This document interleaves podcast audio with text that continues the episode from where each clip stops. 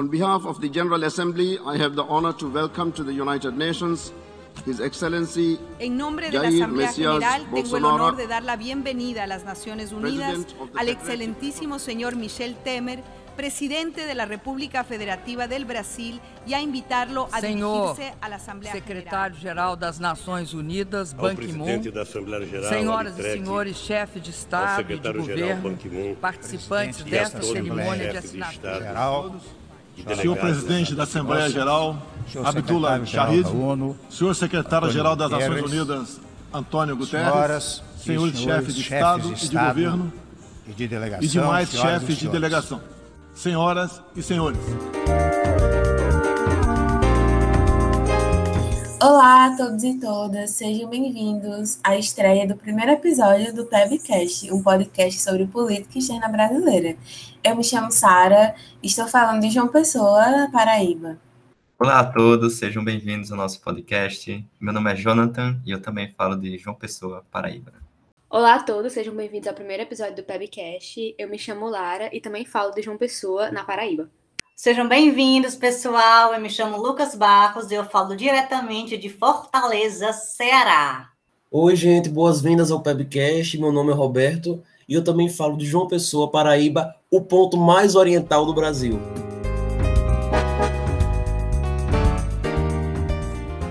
Então, pessoal, esse projeto que nós estamos iniciando agora, a partir desse primeiro episódio, nasceu na sala de aula da disciplina de Política Externa Brasileira 2. Exato. Nós somos um grupo de estudantes do curso de Relações Internacionais da Universidade Federal da Paraíba. Cada um está em um período diferente do curso, mas todos nós estamos fazendo parte desse projeto, que é um projeto de iniciação científica é, e agora em formato de podcast. Tudo isso começou com um grupo de alunos tentando trabalhar a política externa de maneira mais criativa, de maneira mais democrática e, vale se dizer, valendo nota na disciplina, e hoje se transformou nesse projeto apoiado pelo Departamento de Relações Internacionais da Universidade Federal da Paraíba e também pela própria universidade. Exatamente, Roberto. Ai, só quem me viu sabe. E aqui, gente, logo no início, queremos explicar é, como é que o projeto vai funcionar, como é que cada episódio vai ser construído e o que nós pretendemos alcançar com esse projeto. Como a Sara falou, o nome PEBcast surgiu quando eu e alguns colegas estávamos estudando a disciplina de PEB 2, né, Política Externa Brasileira 2. E depois de um tempo, pensamos em como essa atividade poderia ser transformada e expandida em um projeto. E a partir disso, conversamos com o nosso professor, né, o nosso então professor, que se tornou também o orientador do projeto, o professor Túlio Ferreira. E ele prontamente apoiou a nossa ideia e concordou em fazer parte. Isso, Lucas. E através desse projeto, a gente quer abordar elementos da política externa de uma maneira descomplicada. E esperamos que entre os nossos ouvintes estejam alunos, professores e pessoas da comunidade acadêmica, enfim, curiosos e interessados em aprender mais sobre o assunto. Mas a gente também quer alcançar a população que não conhece, pelo menos ainda, os conceitos basilares do tema. A gente quer ajudar você, ouvinte, a pensar, ok, o que a política externa tem a ver com a minha vida? E como a política de governos de 30 anos atrás está relacionada com a política que a gente tem hoje. Neste projeto, nós teremos 10 episódios totais, incluindo este, e todos serão publicados nas plataformas digitais, sempre na segunda-feira de cada mês. E como os episódios são mensais, ninguém mais vai poder dar essa desculpa de que não teve tempo para ouvir. Então, por isso que pode ficar atento ao calendário, porque as datas são variáveis, mas quando você perceber que o mês está acabando, pode se lembrar que tem episódio novo do Pebcast no ar. E nós não vamos estragar a surpresa dos temas de cada episódio, claro, mas eu posso dizer que nós não vamos nos ater somente a um recorte temporal da política externa brasileira, só falar de governo X ou Y, mas nós vamos tratar de temas mais transversais ou paralelos e complementares da política, como, por exemplo, a cooperação Sul-Sul. E para cada episódio, nós estruturamos algumas sessões fixas de núcleos para abordar em cada tema. A primeira sessão diz respeito a um resumo histórico que acompanha um tema, até porque não se pode desprender os fatos e a teoria do seu contexto histórico. E também, tratando-se da política externa brasileira, nós precisamos levar em consideração que existem diversos fatores internos e externos que interferiram na nossa política ao longo dos anos, e tudo isso cabe ser mencionado. Já na segunda sessão, nós trataremos da PEB em si, dentro de cada tema, analisando a sua estrutura e os seus marcos nos governos anteriores, e, sobretudo, correlacionando e identificando semelhanças com a política externa que temos atualmente.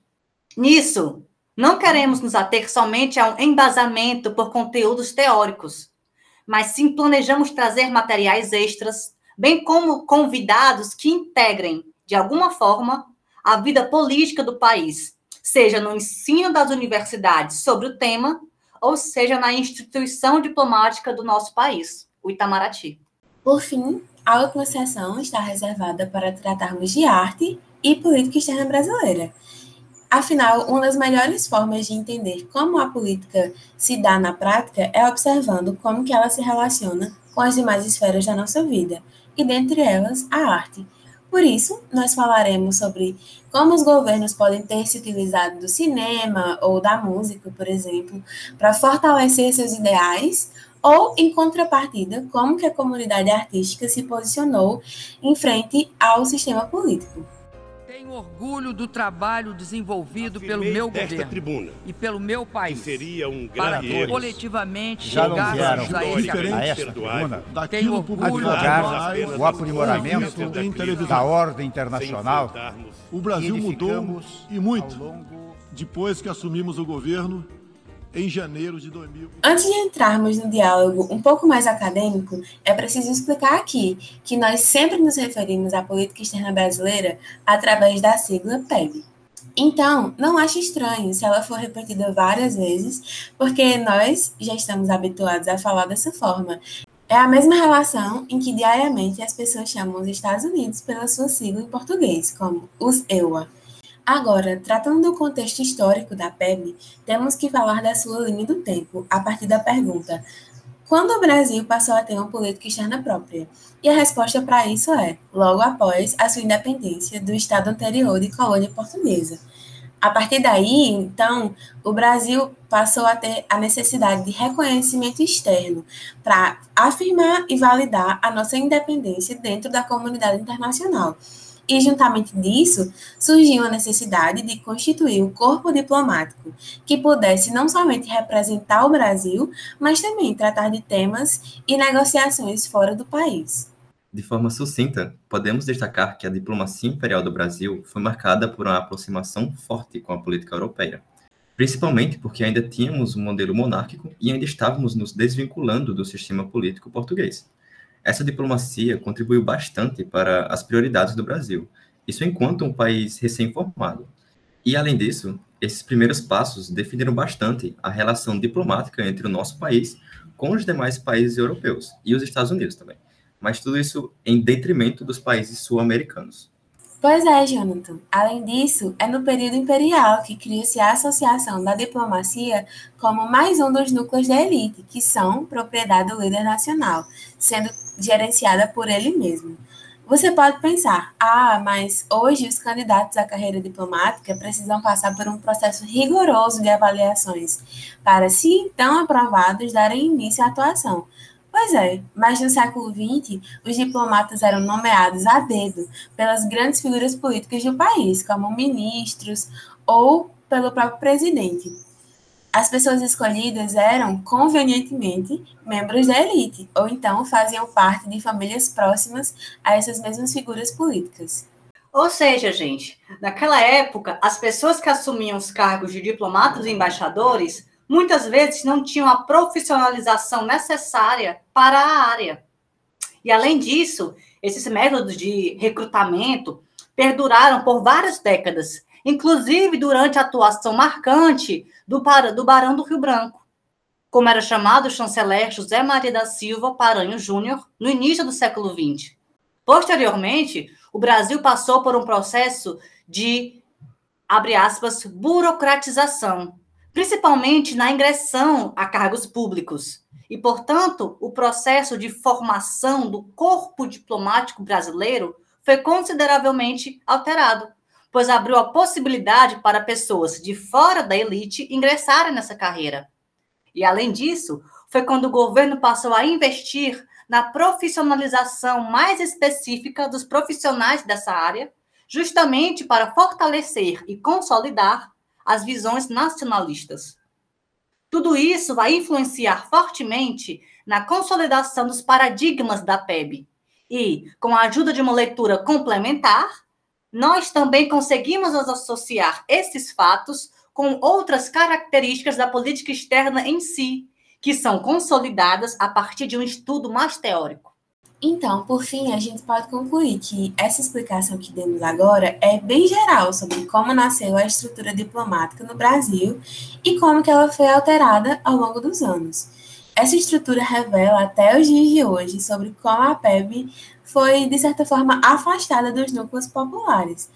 Ah, até porque, se o cidadão comum não pode se engajar nessa carreira, com o tempo, ele vai deixar de enxergar esse tema como algo que é relacionável a ele para ser um tema que está superior ou completamente à parte.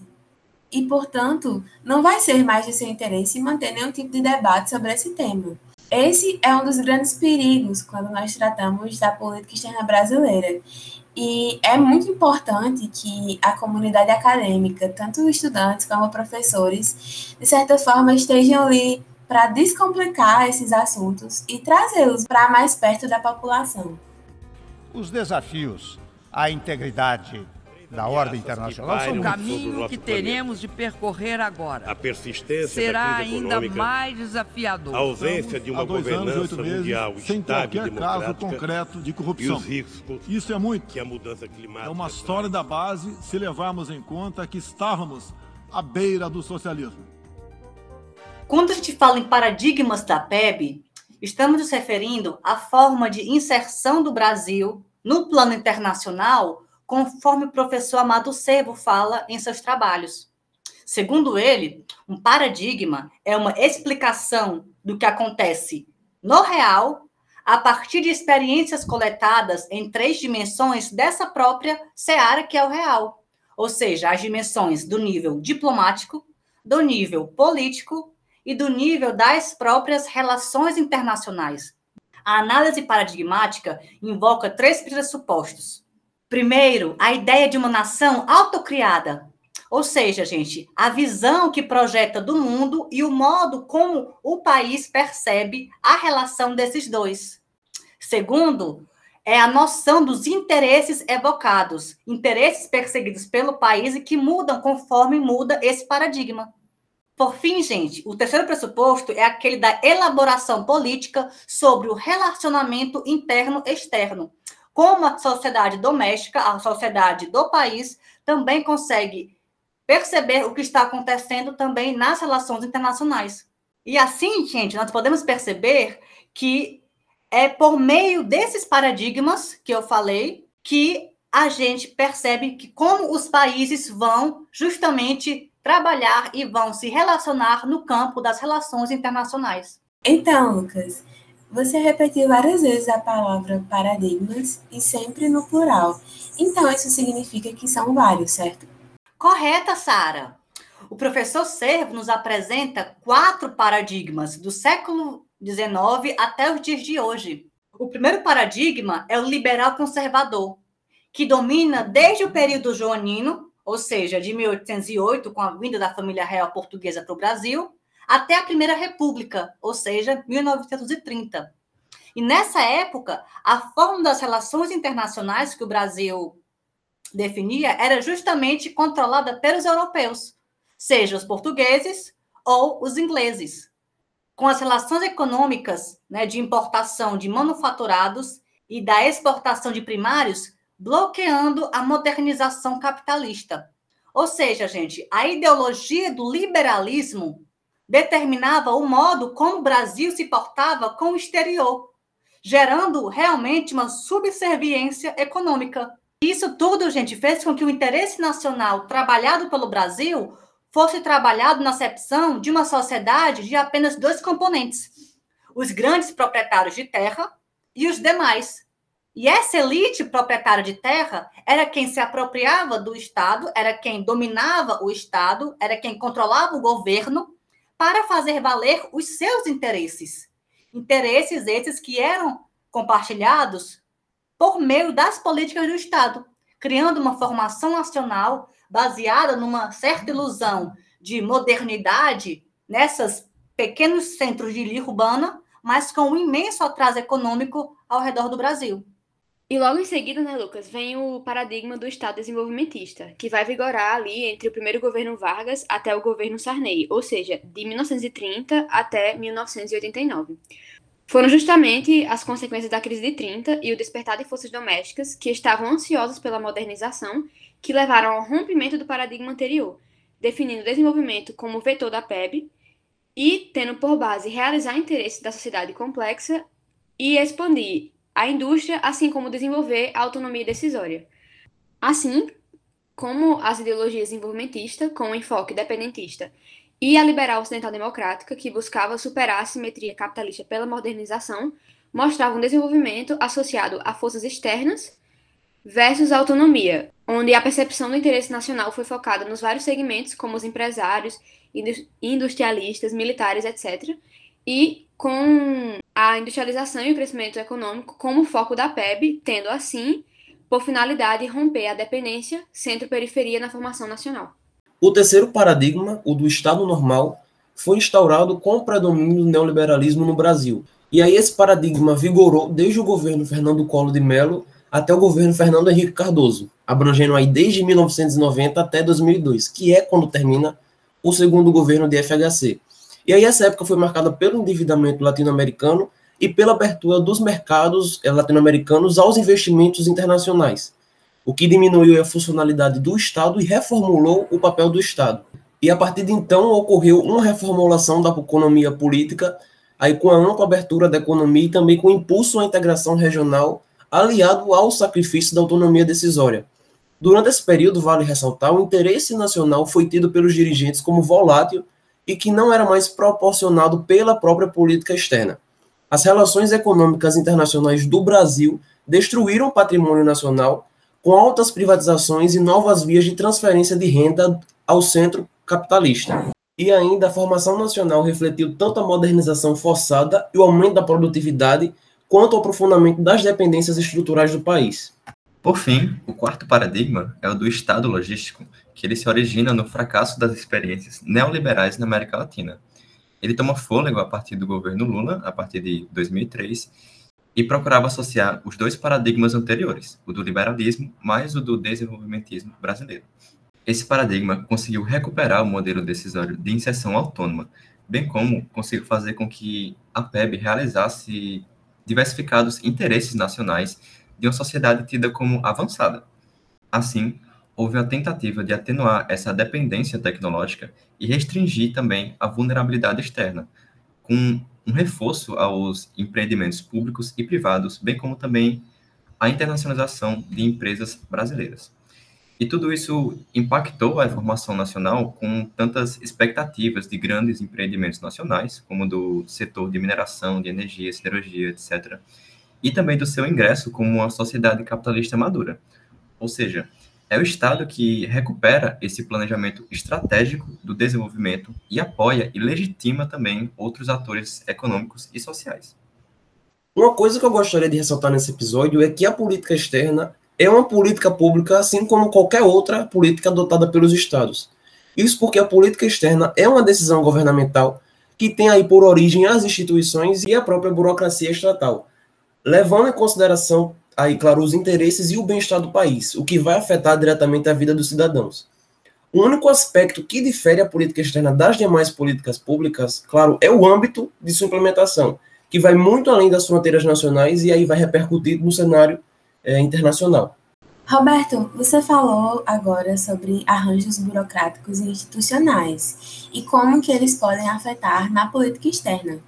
Você poderia falar também um pouco mais sobre essa relação de influências? Claro, Sara.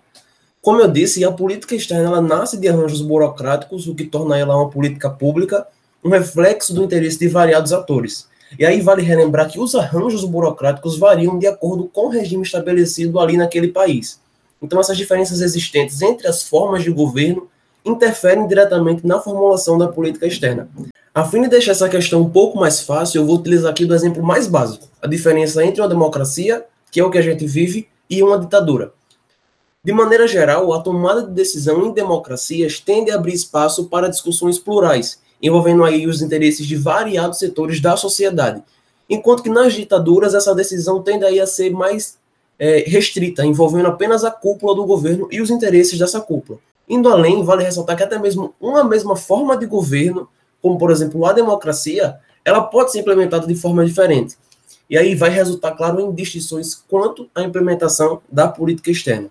O exemplo clássico é a comparação entre o sistema presidencialista e o sistema parlamentarista, aí duas formas de aplicação da democracia. De maneira resumida, enquanto no presidencialismo o chefe do executivo mantém uma certa autonomia na tomada de decisão, no parlamentarismo o primeiro-ministro vai estar sujeito aí a conseguir o apoio da maioria dos parlamentares para conseguir implementar a política externa. Assim, o que se vê é uma clara diferença na relação entre os poderes executivo e legislativo, que resulta, claro, num diferente processo de tomada de decisão da política externa. E, Roberto, uma instituição especial, na verdade, muito mais um componente da burocracia estatal, que é essencial na formulação da política externa, é a pasta específica destinada a tratar dos assuntos internacionais. Em muitos países, como no Brasil, inclusive, essa pasta diz respeito ao Ministério das Relações Exteriores. Esse, enquanto órgão especializado para gerir as relações internacionais do país, desempenha papéis de relevância, como a coleta de informações sobre a própria dinâmica internacional, então aí pode ser colhendo informações de parceiros ou até mesmo auxiliando o tomador de decisão final. Lógico que isso acontece por ser uma instituição especializada nos assuntos externos, sendo crucial a sua consulta. Além disso, pessoal, existem outros fatores que podem ser levados em consideração como fatores de influência na formulação da política externa que não sejam as instituições e a burocracia estatal? Sim, Sara, existem. É, além das próprias instituições, Outros atores também interferem na formulação da política externa. Esses atores geralmente são importantes organizações sociais, como por exemplo as ONGs, a própria mídia do país, grupos sociais e outros arranjos que exercem uma certa influência aí no governo, a depender de como esse governo vai estar aberto a considerá-los como interlocutores importantes para a sociedade. Então, o que vemos é que esse cenário de influência de outros atores que não as próprias instituições do governo é mais facilmente percebido em democracias, já que essas vão levar em consideração que os governos estão inseridos em dinâmicas sociais que são aí bastante distintas, sendo crucial ponderar diferentes pontos de vista e também diferentes interesses. Inclusive, um fato que é estudado, Sara, na análise de política externa, é a forma como a opinião pública, ou seja, a opinião popular, a opinião da sociedade no geral, pode afetar no tomador de decisões. Apesar de nem todas as correntes, nem todos os pesquisadores, especialmente os realistas, darem ênfase nesse estudo, existe uma certa concordância de que, pelo menos nas democracias ditas liberais, existe uma relação de influência.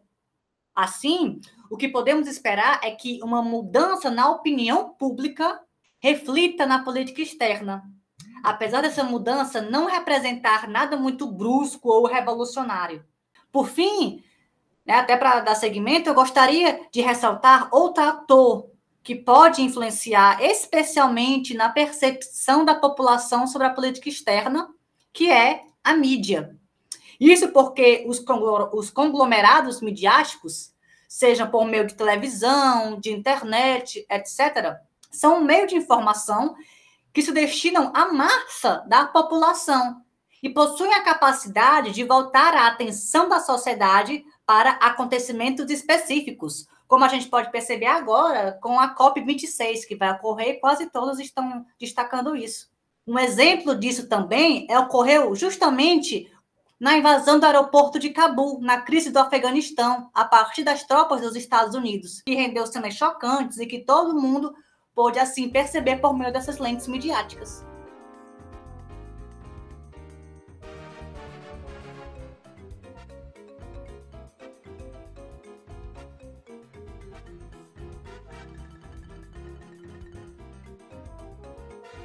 Agora, nos voltando ao sujeito formulador da política externa, como que nós podemos pensar no ator específico das relações exteriores em um processo decisório? Então, uma forma de analisar um agente da política externa, é aquele que faz a política externa, é de procurar entender a sua intenção para uma determinada política. E para isso, existe uma teoria muito útil a gente, que é a da escolha racional. Quando a gente fala de racionalidade no processo decisório, esse processo de decidir o que fazer para uma política, essa racionalidade significa afirmar que os atores da política externa se comportam de uma forma racional, ou seja, seu comportamento segue certos padrões, e esses padrões podem ser explicados, previstos e até manipulados por terceiros. A teoria, então, nos permite refletir sobre essa razão para alguém agir da maneira que age. Nesse sentido, ela nos ensina que não importa a forma como eles se comportem, os atores da, da política externa operam segundo uma lógica que procura maximizar o benefício de uma dada situação. E sempre procuram tirar vantagem ou proveito que puder dessa situação. Essa noção de como os atores funcionam no processo decisório implica alguns pontos interessantes.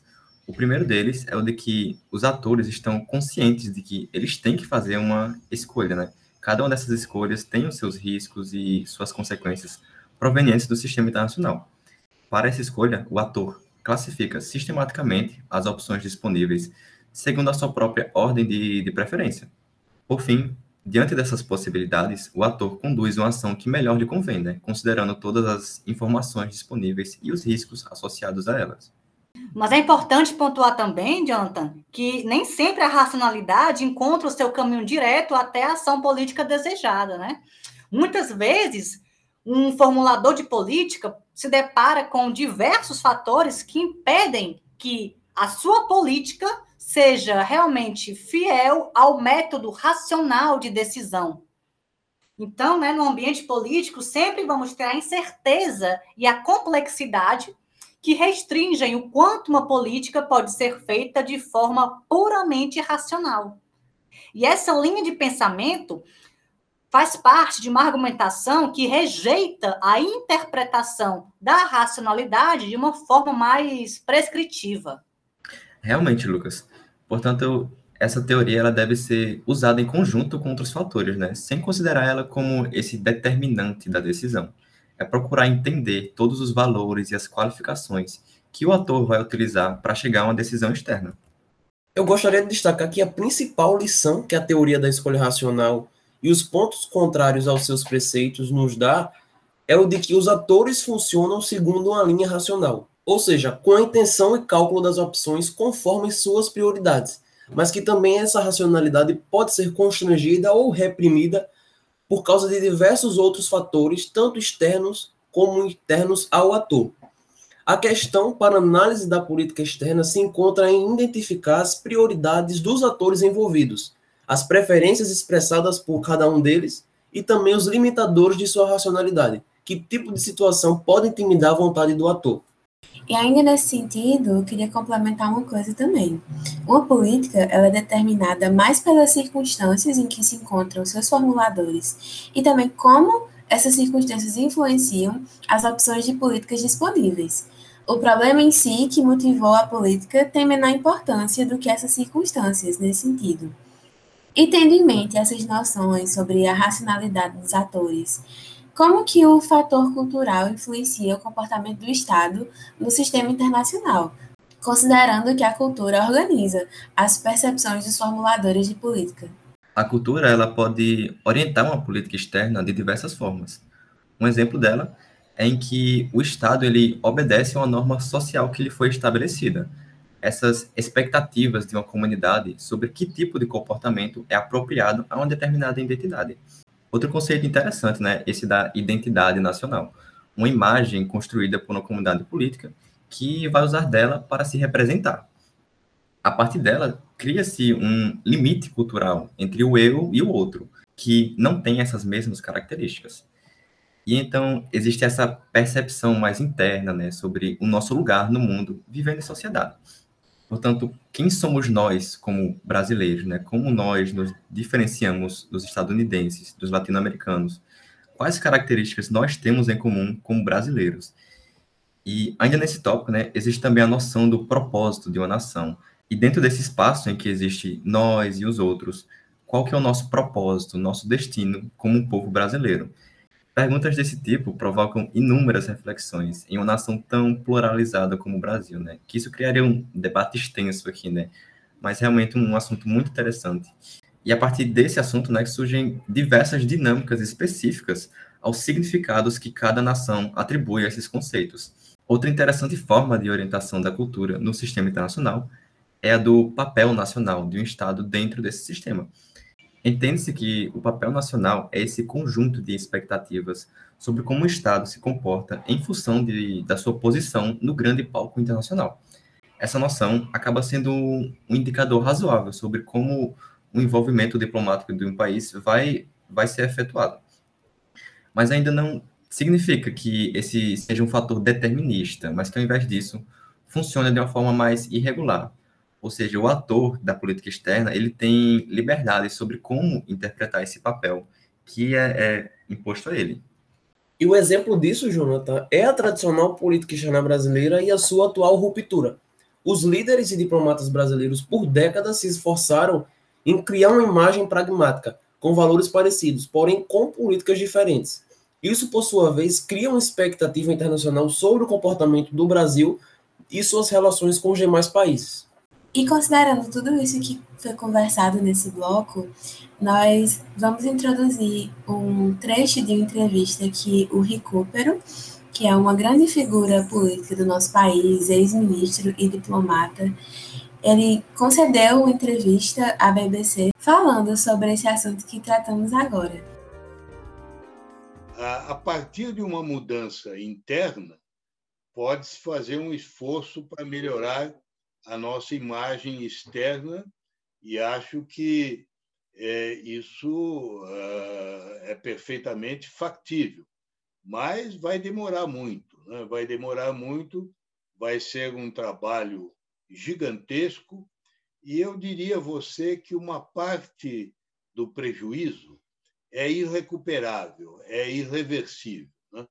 que é essa parte que se devia a continuidade, a confiabilidade do Brasil e da sua política externa. O mundo se acostumou durante décadas e décadas, desde o fim do governo militar, a ver que todos os governos que se sucediam no Brasil podiam ter prioridades diferentes, mas todos tinham valores compatíveis.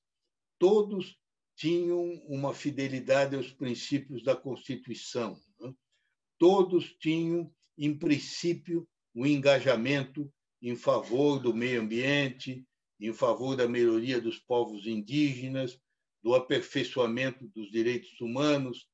Ora, essa confiabilidade foi perdida, porque com a experiência Bolsonaro, ainda que ela termine no ano que vem, vai ficar sempre aquela dúvida né, sobre o futuro do Brasil. Até que ponto o Brasil não vai ter uma recaída é, nesse tipo de comportamento que nós assistimos nos últimos anos. Papel do Brasil é o papel da fraternidade universal. Nós não viemos aqui para ser potência hegemônica. Nós não viemos ao mundo para ser potência hegemônica de nada. É, dando início agora à sessão de arte, que particularmente é uma das minhas favoritas do Pebcast, é, é importante a gente entender que antes da análise da dimensão da cultura na política externa, é interessante entender o que é cultura.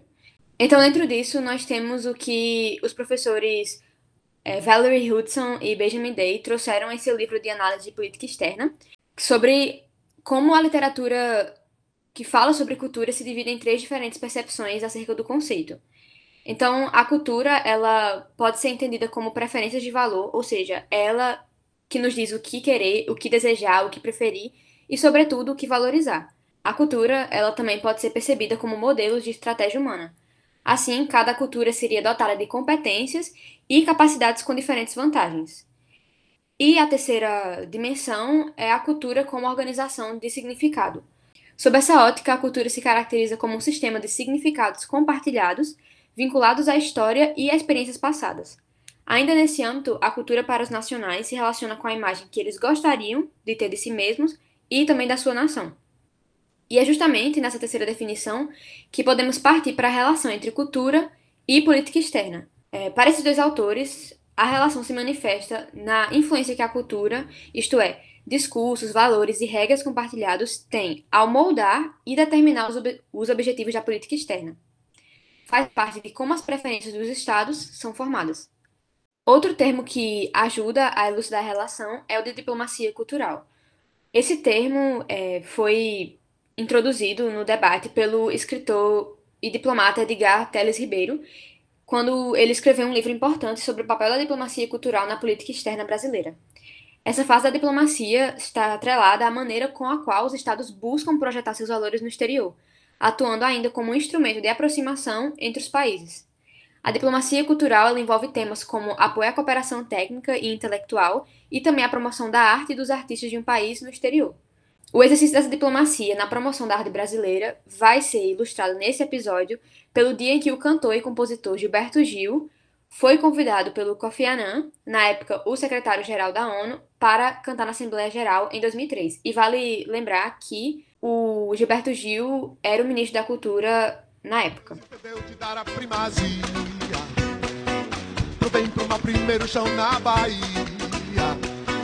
Primeira missa, primeiro índio abatido também. Que Deus deu. Uh! Que Deus entendeu de dar toda a magia.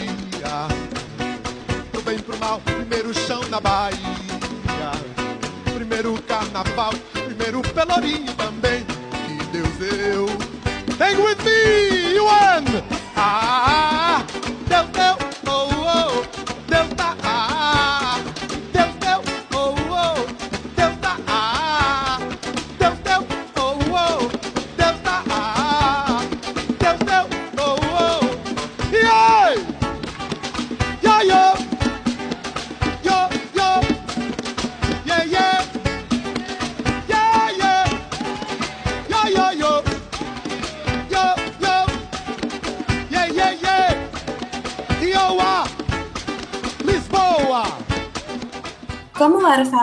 Gilberto Gil era o ministro da Cultura do governo de Lula. E a Assembleia Geral da ONU, naquele ano, foi especial, porque ela foi realizada em homenagem às vítimas do atentado à sede da ONU em Bagdá, inclusive onde estava o diplomata brasileiro Sérgio Vieira de Mello. E também para marcar o Dia da Paz Internacional. A música que vocês ouviram é chamada Toda Menina Baiana, do álbum Realce. E o próprio Kofi Annan que era o então secretário-geral, participou na execução da música na percussão. Mas, além dessa, Gil também tocou várias outras, como Imagine, o cover de John Lennon e Sou Louco por Ti América. Então, retomando, como ministro da Cultura, Gil buscou reforçar o papel do Brasil na divulgação de sua cultura e também na geração de tendências. Esse áudio que vocês vão ouvir agora foi retirado de uma entrevista disponibilizada no próprio canal do YouTube de Gilberto Gil. Brasil é dizer, está na moda, eu estou na moda e comigo está na moda o mundo inteiro. Comigo está na moda toda a humanidade. O papel do Brasil é o papel da fraternidade universal. Nós não viemos aqui para ser potência hegemônica. Nós não viemos ao mundo para ser potência hegemônica de nada. Nós somos potência solidária com o potencial de todos, de todas as nações. Então, esse exemplo ele é interessante porque mostra justamente os efeitos da diplomacia cultural. O Kofi Annan ele poderia ter convidado literalmente qualquer artista de qualquer país, mas ele decidiu escolher Gilberto Gil, que é um artista brasileiro renomado. Ele escolheu Gil porque para ele seria a melhor escolha naquele momento para melhorar os ânimos em um momento de tristeza. Então, mostra como a cultura brasileira ela é vista no exterior e como influencia a imagem que o país tem de si e também a imagem que os outros têm dele.